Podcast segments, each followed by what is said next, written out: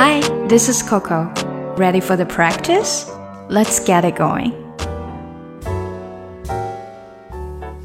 我们现在呢，到国外去旅游，经常就会去逛一下超市，因为不管是买伴手礼，还是给自己买一些吃的喝的，超市呢通常都是比较划算的。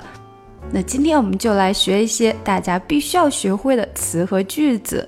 首先，很多中国人出国以后都离不开的一个吃的东西——方便面，它的英文就叫做 instant noodles。instant 有即时的意思，所以即食面、方便面 instant noodles，instant noodles。另外呢，所有的奶制品，不管是酸奶。yogurt 鲜奶 milk 冰淇淋 ice cream 还是奶酪 cheese 都属于 dairy dairy 这个 dairy 呢，它是 d a i r y，它跟我们平时说的日记 diary 刚好是有两个字反过来的，diary 是 d i a r y，而 dairy 呢，奶制品。D A I R Y， 所以我们在超市里面经常会看到一个 dairy section，也就是奶制品区域啦。另外呢，还有一个很常见的食品就是罐头，所有的罐头呢，我们都把它叫做 canned food，canned food，也就是我们平时说的 I can't do something，那个 can 把它作为了嗯一个形容词。因为它作为名词的时候，也可以是铝罐，比如说一听可乐就是 a can of Coke。那这里呢，我们说罐头的汤就可以用 canned soup，canned soup。还有所有的农产品，比如说新鲜的蔬菜啊、水果这一类，我们把它叫做 produce。我们平时说的。生产一个东西是它的动词形式，实际上两个词长得是一模一样的。一个是 produce，这是动词，当你把它变成低声重音 produce，它就是农产品的意思啦。那最后还有一个呢，就是在我们不知道去哪里找的时候，必须要知道的一个词——走道。我们在超市里面，在哪一个走道可以找到什么东西，就要用到这个走道。它跟飞机上面的过道是一样的，aisle，aisle，a i s l e，aisle。最后还有一个词组是我们平时经常会用到的，就是 check out，check out something。比如你向别人推荐某一个商店，你就可以告诉他说 check out that store。好。那认识了这些单词，我们就一起来看一下今天要练习的打卡小对话。我可以在哪里找到方便面呢？Where can I find instant noodles？方便面在第五个过道，就在啊那些罐头汤的旁边。Instant noodles are in aisle five next to the canned soup。啊，还有罐头汤啊，听起来不错哦。那我买一点回去做晚餐好了。Canned soup. That sounds good. I'll buy some of that to cook for dinner. 那你可能还需要去看看农产品是在第一列，另外呢，我们的奶酪是在乳制品区域。Then you may want to check out the produce section in the first aisle, and our cheeses in the dairy section. OK，现在我来带大家读一下。Where can I find instant noodles? Where can I？这个已经很熟练了，对不对？我们练过很多次。Where can I？Where can I find instant instant noodles？ 呃，instant noodles 说的时候呢，因为最后一个结尾的是 t 第一个字 instant，所以呢，它基本上没出来。instant noodles 就变成这样了。instant 这个气啊，又是憋住了，对不对？直接到 noodles，但是记得啊，那个气一定要憋一下。instant noodles. Instant noodles. Where can I find instant noodles? Instant noodles are in aisle five. 没错，这个 aisle 呢中间的 s 实际上是没有发音的，所以你千万不要说 aisle，OK，那就很奇怪，那这那个字就错了哈。Aisle five Instant noodles are in aisle five, next to canned soup.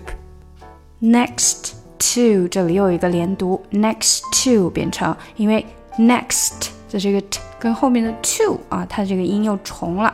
Next to canned soup. Instant noodles are in aisle five, next to canned soup. Canned soup，注意这里的音调变化哈，因为它是用呃一个陈述的语句，等于是一个陈述的词组，直接加了一个上扬的音调来表示一种疑问。我们口语里面经常用的，嗯，这种方法。Canned soup，soup 应该本来是 soup，但是这里的音调变成 soup，soup，canned soup，canned soup。That sounds good. That 的这个 t 也是没有太出来的哈。这个结尾 t 跟第二个字前头开始是 s 的时候，经常就是这样的。That sounds good. That sounds good. I'll buy some of that. I'll buy some of that. Some of that，这也是紧密相连的一个呃连读。Some of that. Some of that. Of 这个 f 也是空气音，所以没有声带，没有震动，直接过渡到 that。Some of that of，但是这个 f 是有出来的。Some of that of， 非常的短，非常的轻而已。I'll buy some of that to cook for dinner. To to 变成了 to to to cook for dinner. I'll buy some of that to cook for dinner. Then you may want to check out the produce section. Then you may want to 这里都比较简单，want to 注意这里的连读而已。Check out, check out 这个 k 也不太出来。 check out the produce。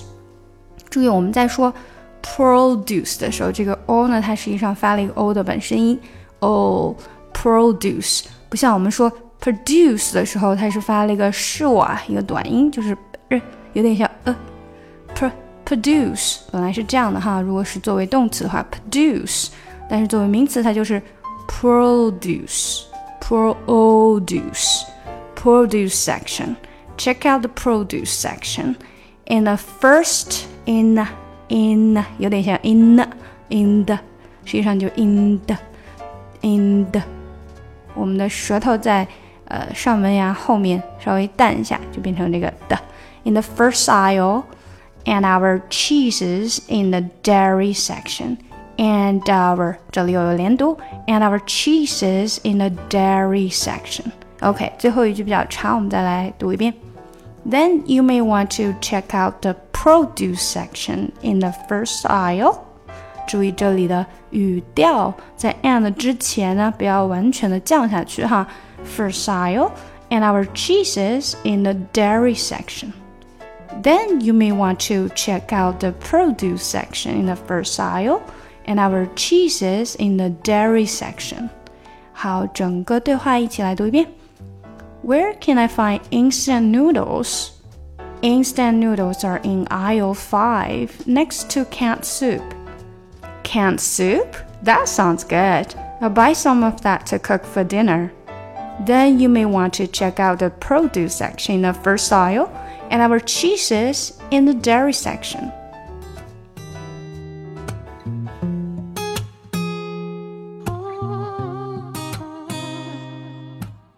喜欢这个节目吗？不要忘记点赞和订阅哦！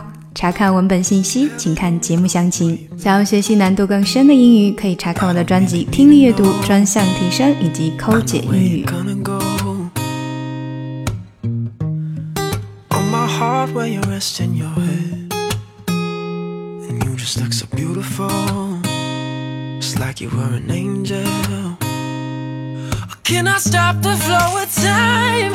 Or can I swim in your divine? Cause I don't think I'd ever leave this place